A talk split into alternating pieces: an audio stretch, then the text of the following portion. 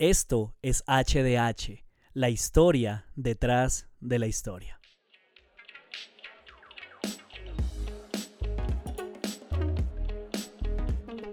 Bien, bienvenidos, episodio número 14 de nuestro podcast HDH, la historia detrás de la historia. Como ustedes bien saben, pues estamos iniciando una nueva serie de enseñanzas, de hecho eh, empezó hace ocho días acerca de hermenéutica bíblica y, de, y pues solamente le hemos llamado introducción a la hermenéutica bíblica porque lo que podríamos abarcar sería demasiado, demasiado y el tiempo no nos daría, nos tardaríamos un montón, así que pues es una introducción de las cosas más importantes que nos pueden ayudar a lograr precisamente eso, una interpretación correcta, eh, lo más acertada posible, eh, manteniendo pues lo que es importante siempre por delante. Así que pues nada, bienvenidos. Gracias a todas las personas que siguen escuchándonos, que siguen compartiendo este contenido a través de redes sociales, a las personas que semana tras semana también se van uniendo. De verdad que es algo muy, muy eh, importante para mí, es una motivación, porque no solamente disfruto preparando, sino pues disfruto aún más sabiendo que hay personas que están aprendiendo, que están creciendo con todo este contenido. Así que pues muy chévere todo eso, ¿no? Listo, pues ya después de la bienvenida, después de eh, saludarlos a todos ustedes, de, de hacer un recorderis rápido de lo que estamos estudiando, pues vamos a sumergirnos en el contenido que he preparado para el día de hoy. Entonces, esto es el episodio 14, Introducción a la Hermenéutica Bíblica, parte 2, o el título alternativo que siempre tenemos, Black Metal y Reina Valera.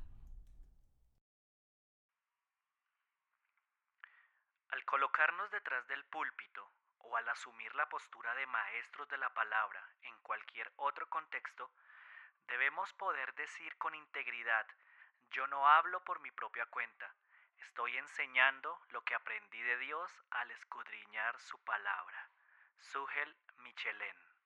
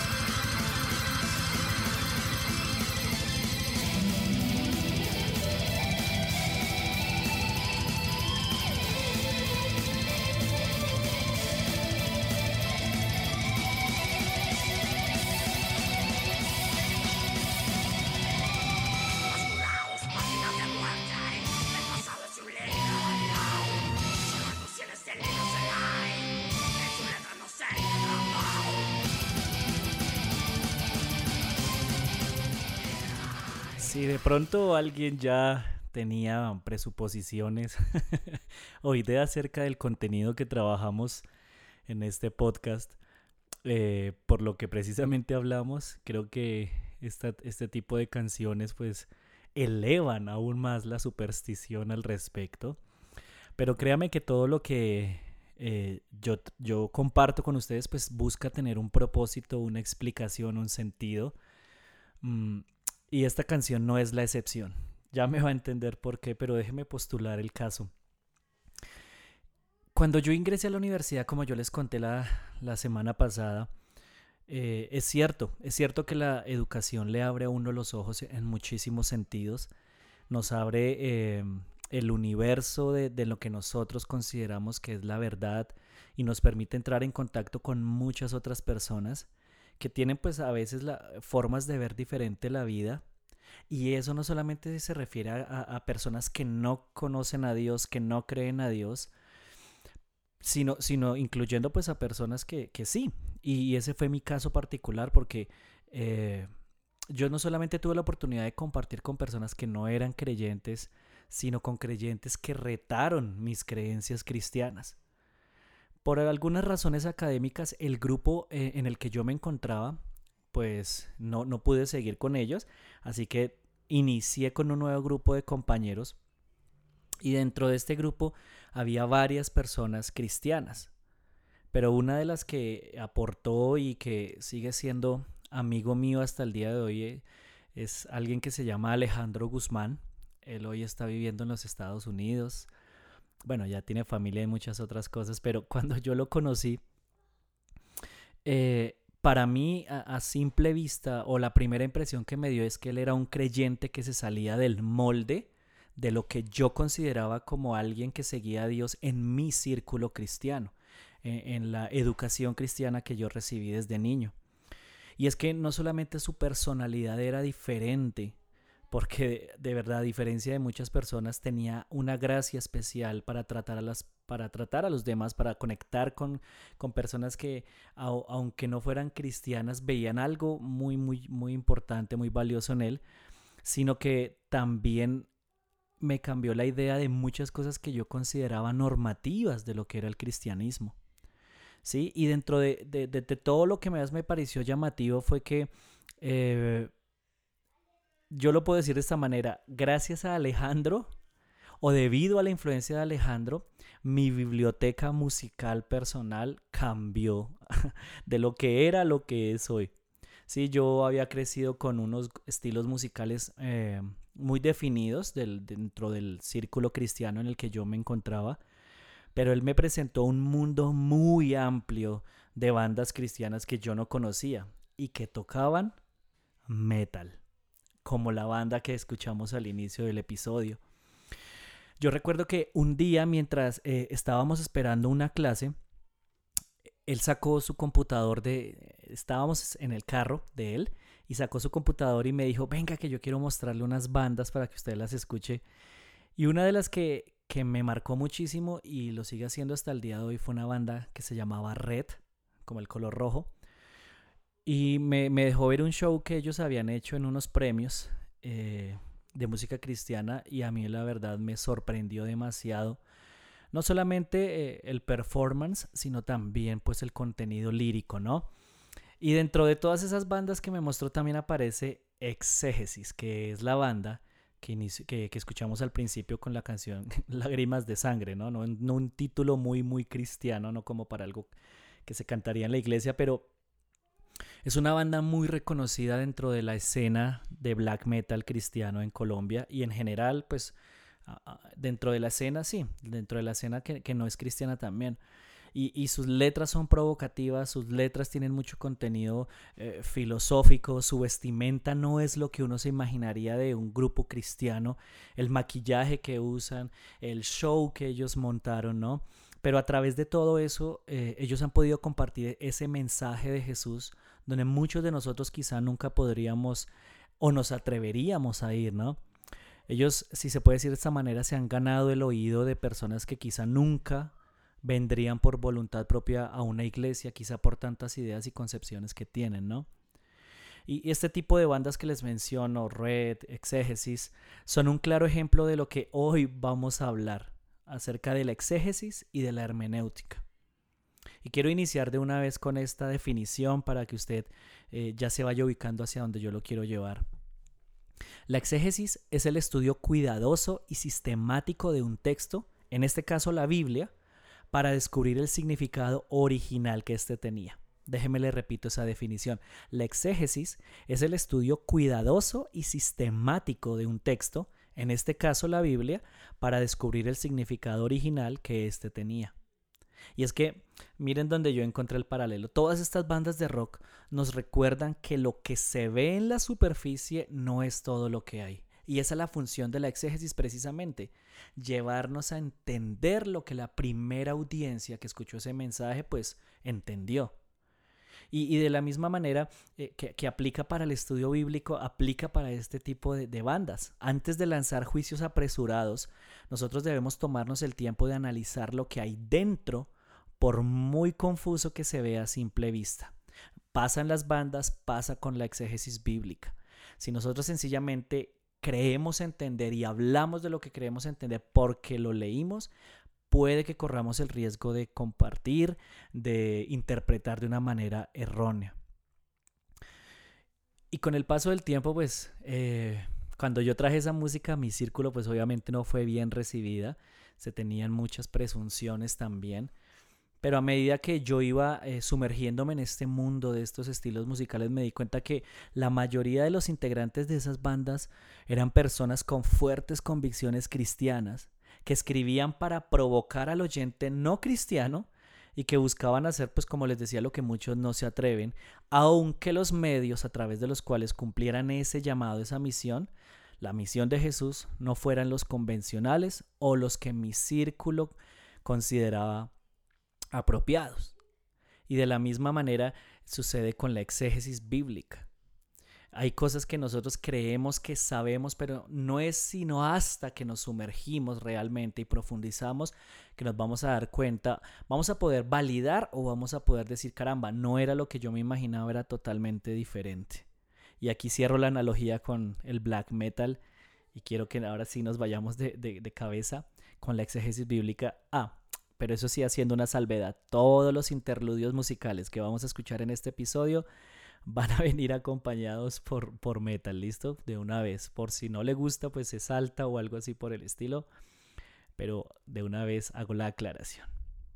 Entonces, les venía diciendo, eh, la exégesis bíblica es el intento de escuchar el mensaje tal como lo hubieran escuchado sus destinatarios originales. En otras palabras, encontrar lo que era el objetivo original de las palabras de la Biblia. Y si bien, pues alguien podría decir, bueno, pero nuestra, en nuestras capacidades, en, las habilidades de, del, del estudiante de la Biblia de a pie, que no ha podido prepararse, que no tiene muchos recursos a la mano, pues sería una tarea titánica. Claro que sí.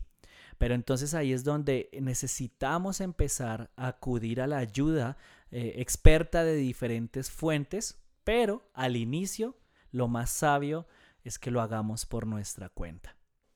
Y es que yo necesito que ustedes entiendan algo. Todos nosotros, los que nos acercamos a la Biblia, somos exégetas. El asunto es si somos buenos en esa tarea o no. ¿Sí?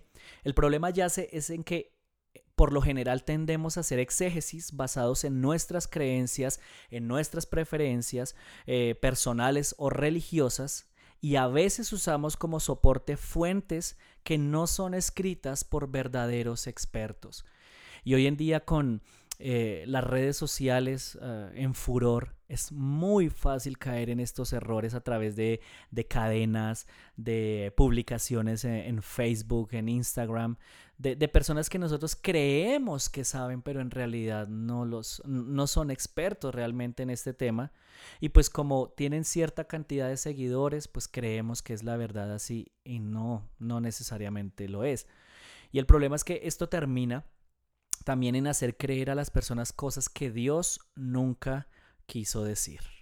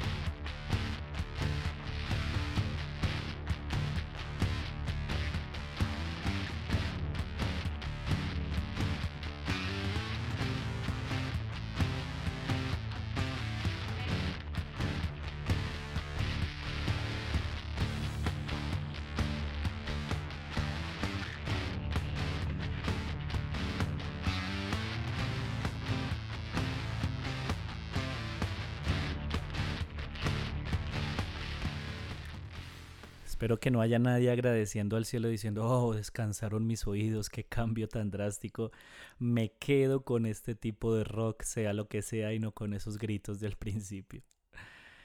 Pero bueno, más allá de nuestras preferencias musicales, eh, quiero que empecemos también a, mirar de manera eh, práctica, a través de ejemplos, cómo lo que les he venido diciendo pues se, se refleja en la cotidianidad, ¿no?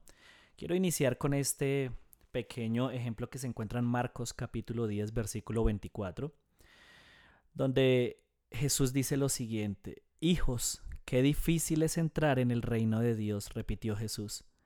Le resulta más fácil a un camello pasar por el ojo de una aguja que a un rico entrar en el reino de Dios.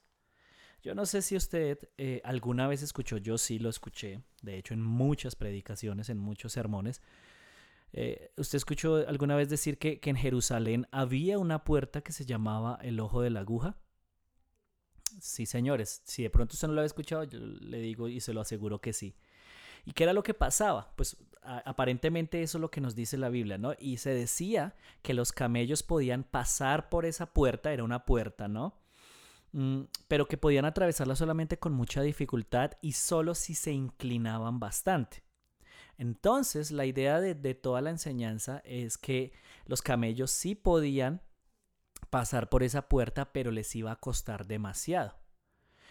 Pero el asunto es, y aquí pues lo siento, para todos los que eh, crecieron con esto, lamento decepcionarlos, pero esa interpretación no es verdadera. Una puerta con ese nombre nunca, escúcheme bien, nunca existió en Jerusalén. ¿Y cómo sabe usted eso, hermano? Usted que, da esta clase, ¿cómo sabe? Pues porque no hay pruebas. No hay pruebas arqueológicas, no hay pruebas culturales, no hay pruebas en textos escritos que mencionen que existió una puerta con ese nombre.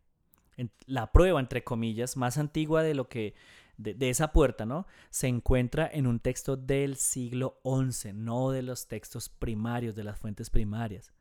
Y de, e, es un tipo religioso, ya ni recuerdo el nombre, cómo, cómo era que se llamaba, pero él fue el que dio esa interpretación porque pues era lo que él entendía.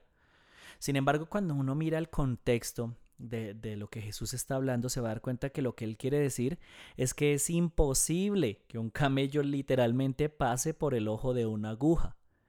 ¿Y cuál vendría siendo pues la interpretación a la luz de ese mismo pasaje? Pues que es imposible para alguien que confía en las riquezas entrar al reino de Dios. Haría falta un milagro para que una persona así se salve. Y de hecho es lo que los discípulos dicen, ¿no? Los discípulos se asombraron aún más y decían entre sí, entonces, ¿quién podrá salvarse? Y la respuesta de Jesús es, para los hombres es imposible, pero no para Dios. De hecho, para Dios todo es posible. Entonces, eh, uno, se pondría a pensar, o bueno, lo que Jesús les quería decir era precisamente eso. O sea, es imposible que una persona eh, con amor a la riqueza se salve y eso es, eso es imposible, pero para Dios todo es posible. Entonces aquí vendría una, una pregunta y es cómo entonces podemos aprender a hacer una buena exégesis y salir bien librados de los escollos. Pues entonces vamos a darle, vamos a, involucrarnos en esto. En su nivel más alto, o sea, en la, cuando uno se toma la tarea muy en serio, la exégesis requiere que los lectores tengan conocimiento de temas tales como idiomas bíblicos, trasfondos culturales y religiosos, eh, todo lo que tenía que ver con respecto a la cultura y la religión hebrea, griega, romana, entre otros. Y también un conocimiento de las fuentes primarias, que son esos textos eh, antiguos que se escribieron en esas mismas épocas, no lo que las interpretaciones que se dieron posteriores. Pero tal como lo dije al principio, antes de involucrarnos en todos estos temas, podemos empezar desde nosotros mismos. Porque alguien de pronto al escuchar esto diría, no, pero yo no sé, yo no sé griego, no sé hebreo, no entiendo latín, no tengo conocimiento de fuentes primarias, no tengo conocimiento de nada de eso, entonces quiere decir que no puedo hacer exégesis. No, no, no, no. Exégesis, no. Escuche, es que, escúcheme muy bien.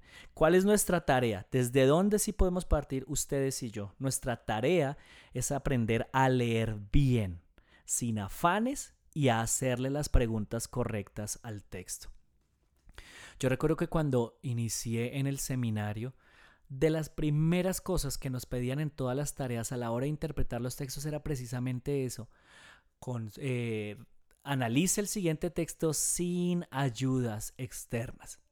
No busque comentarios, no busque diccionarios bíblicos, todo sencillamente lo que usted ve a simple vista, lo que está a la superficie, lo que usted logra comprender. Sí, pero pues a medida que uno va, digamos, entre comillas, avanzando, puede ayudarse de eso, hacerle las preguntas correctas al texto. Y, y, partiendo de esto es importante tener en cuenta dos cosas. Existen dos tipos de preguntas básicas. las que se relacionan con el contexto y las que se relacionan con el contenido. Así que vamos a darle a cada una de esas eh, categorías una mini explicación, algo que, les eh, dé claridad. Y seguimos con otros ejemplos. ¿Listo? Entonces, eh, las preguntas que se relacionan con el contexto se pueden dividir en dos. En las que tienen que ver con el contexto histórico y las que tienen que ver con el contexto literario. Las que tienen que ver con el contexto histórico son las que están relacionadas con factores sociales, culturales, geográficos y políticos del libro o del texto en particular que nosotros estemos estudiando. Y hay una cosa muy importante que no se nos puede olvidar, es que esas características, esos factores que acabo de mencionarles, van a cambiar de acuerdo al libro que estemos estudiando o al pasaje de la Biblia que estemos estudiando. Y para poder responder esas preguntas sí es necesario contar con la ayuda, por ejemplo, de un buen diccionario bíblico. Además, también es importante conocer el propósito del documento y la ocasión en que éste se escribió.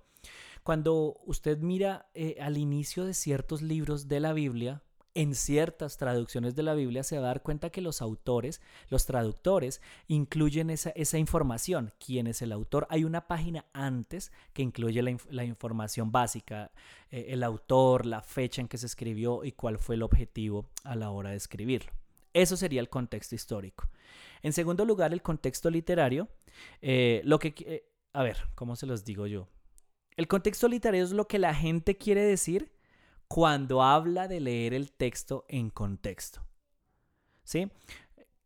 En otras palabras, las, palabras solo tienen sentido en oraciones completas, teniendo en cuenta lo que viene antes y lo que viene después.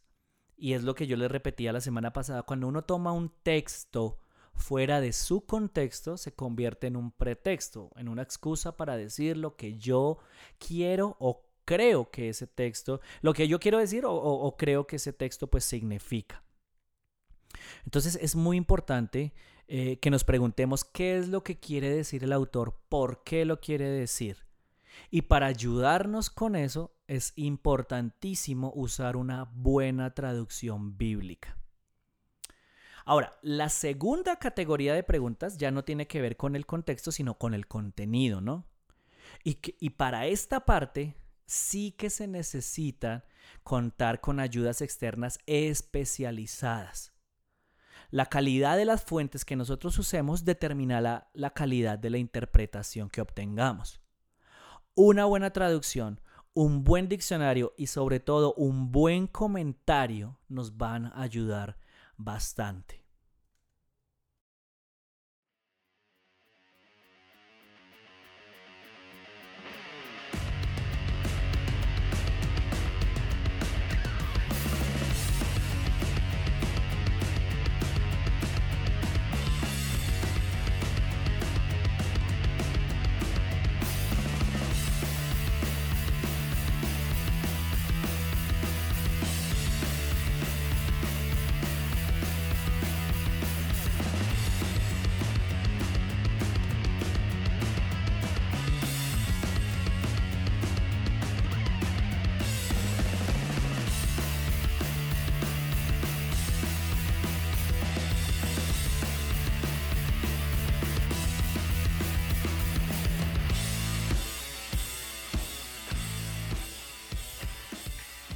Entonces, digamos a manera de conclusión, con respecto a la exégesis podemos eh, decir lo siguiente. La exégesis se encarga del allí y entonces.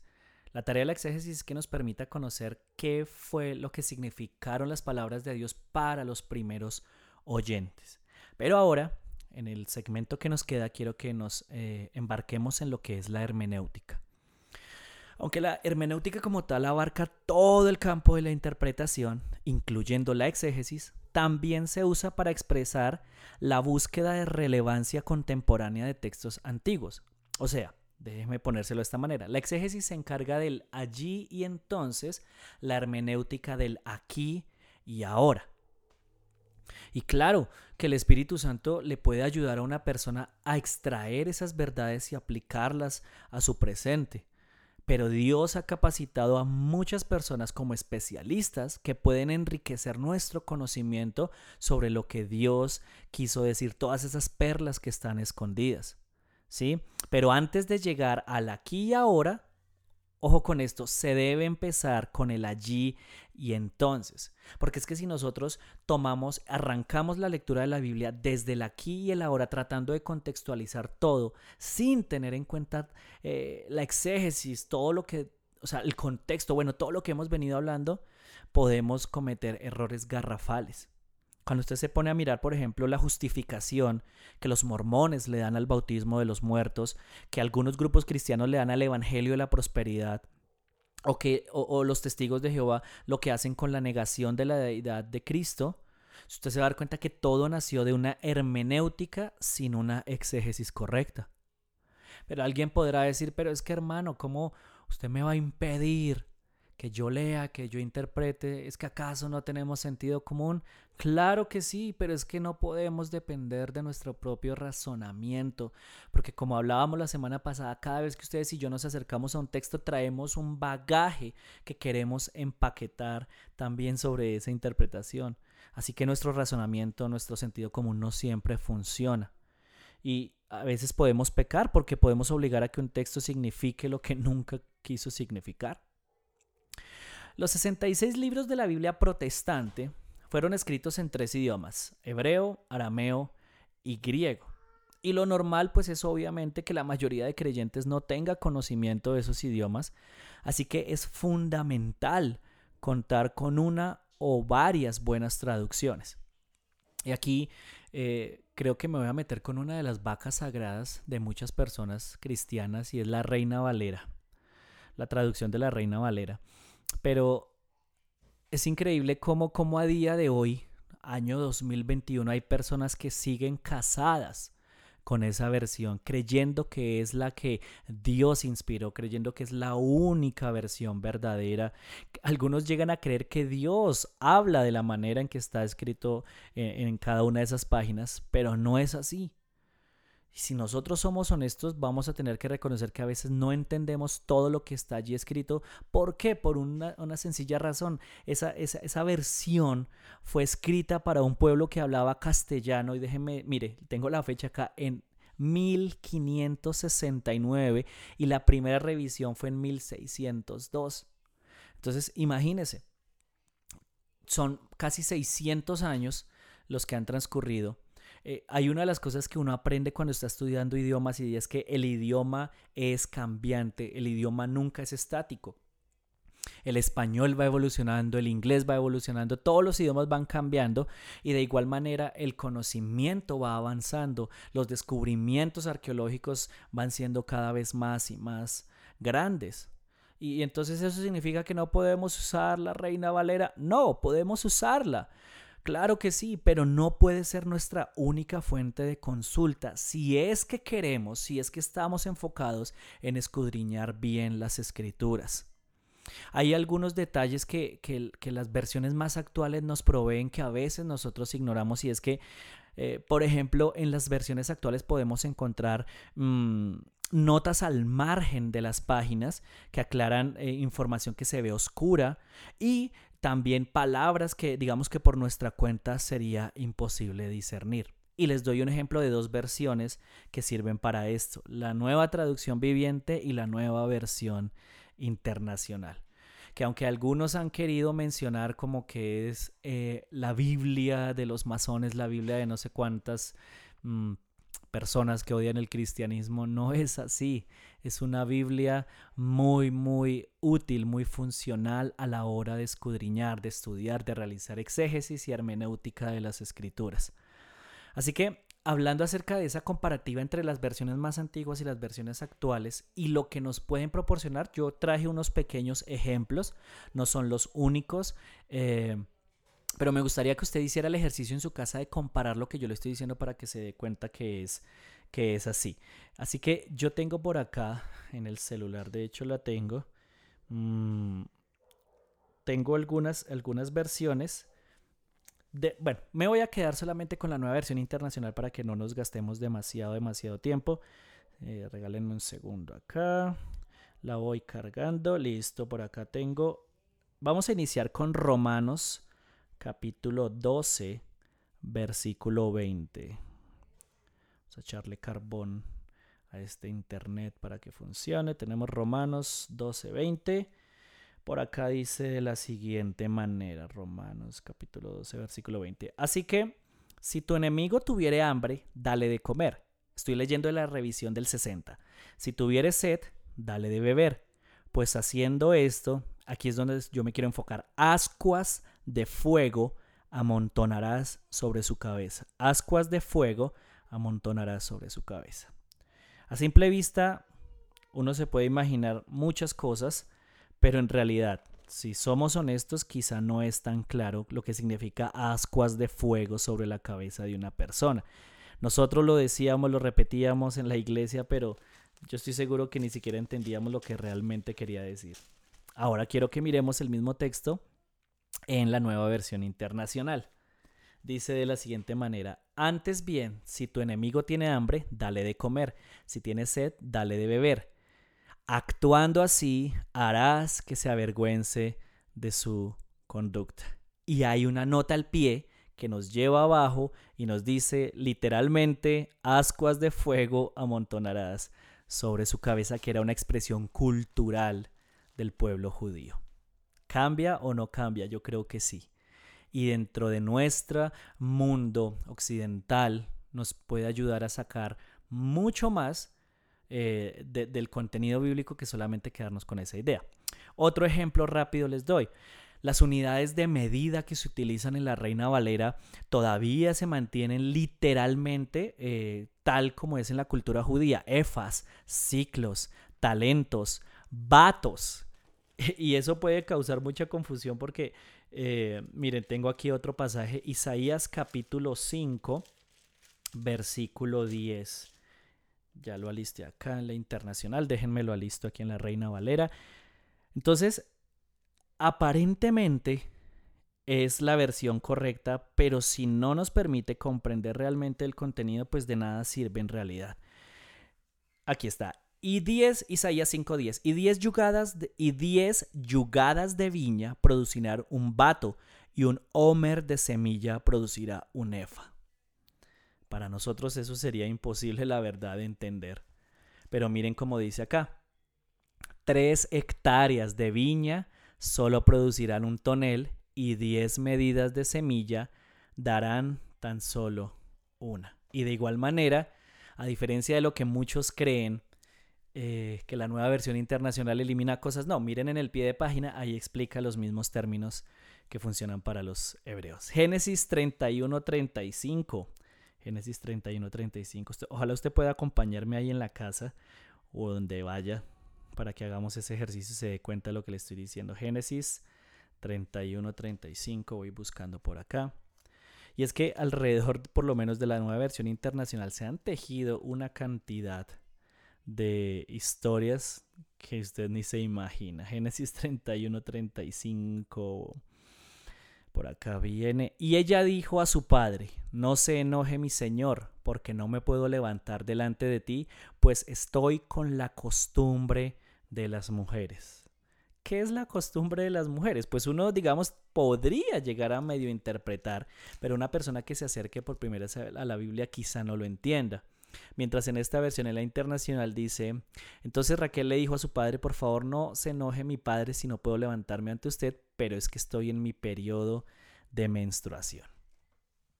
Y quiero cerrar con uno de los ejemplos más polémicos que, se, que surgió a raíz de la nueva versión internacional, que se encuentra en el Evangelio de Juan, en el capítulo 5, en el versículo 3. Déjenme lo leo. a San Juan 3. Y es una cosa que cuando, cuando salió la nueva versión internacional, de verdad se rechazó cómo era posible que estuviéramos leyendo esa versión si es que estaba eliminando los textos.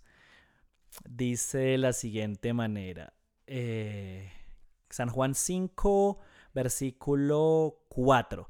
Porque un ángel descendía de tiempo en tiempo al estanque y agitaba el agua, y el que primero descendía al estanque después del movimiento del agua quedaba sano de cualquier enfermedad que tuviese.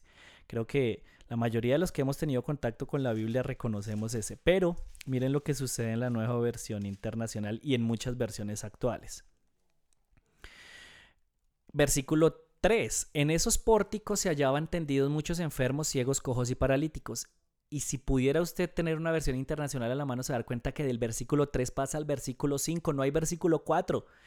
Pero hay una nota al pie. Y es que dice de la siguiente manera, de cuando en cuando el ángel del Señor, y hace una aclaración, y es que en los textos originales, en los primeros textos, ese versículo no estaba, sino que se añadió mucho después. O sea, cuando usted, digamos, ya comienza a estudiar un poquito más acerca de las versiones, se va a dar cuenta que eh, muchos de los manuscritos que se utilizaron para traducir la Reina Valera no fueron de los primeros primeros de la Septuaginta, sino otros, digamos que fueron mucho después.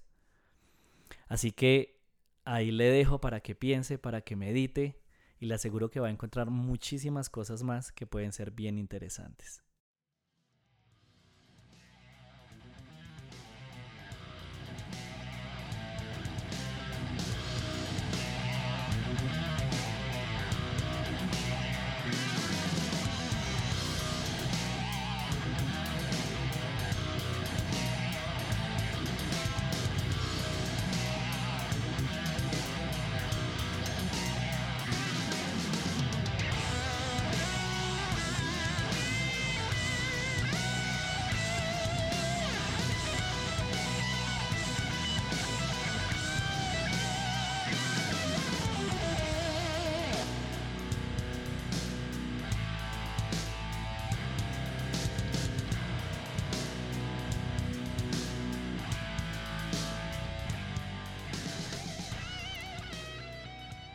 Que para terminar ya nuestro episodio del día de hoy, nuestra clase del día de hoy, pues quiero cerrar con lo siguiente, con una sugerencia, ¿no? Pues qué traducción deberíamos leer entonces. Pues esto es a manera de sugerencia de lo que yo he aprendido, de lo que he leído de muchos autores eh, especializados. Versiones como la Reina Valera, en cualquiera de sus presentaciones, en cualquiera de sus revisiones, son ideales para la liturgia, digamos, para sí, las cuestiones ceremoniales más serias y para nuestra vida devocional, nuestra lectura personal, pues si uno quiere. Pero si nosotros queremos profundizar, como les decía, en el estudio, en la interpretación, en la exégesis, la hermenéutica bíblica, sugeriría yo dos para iniciar, que son la nueva versión internacional y la nueva traducción viviente. Esto no es más que una sugerencia, si usted está en desacuerdo, si no le parece, pues obviamente eh, es, normal, es natural, pero pues desde la experiencia que, que ya he podido conseguir me doy cuenta que sí, son bastante, bastante útiles. Ahora, luego de haber cerrado esta mini introducción a lo que es la exégesis, lo que es la hermenéutica, ahora sí, estamos listos para que empecemos a interpretar o a conocer cuáles son las herramientas que nos van a ayudar a interpretar los diferentes tipos de textos bíblicos. Yo les había dicho que hay diferentes tipos de literatura, eso es lo que vamos a empezar a ver a partir de la próxima semana, así que yo espero que estén muy muy atentos. Si algo les quedó como eh, sonando, como que no están muy seguros de la definición, sería bueno que se, que se escuchara el episodio otra vez. Y si no, eh, hay muchos recursos en internet serios que puede consultar. Y en últimas, si quiere confiar en mí, pues ahí están los canales a través de Instagram para que me pueda escribir y con gusto le, le puedo ayudar. Entonces, no siendo nada más, muchas gracias por haber participado en la clase del día de hoy. Episodio número 14, Introducción a la Hermenéutica Bíblica, parte 2, eh, Black Metal y Reina Valera. Me despido, un abrazo a la distancia. Recuerden que esto es HDH, la historia detrás de la historia, el podcast para los que quieren ir al seminario pero no pueden hacerlo. Nos vemos la próxima semana. Chao.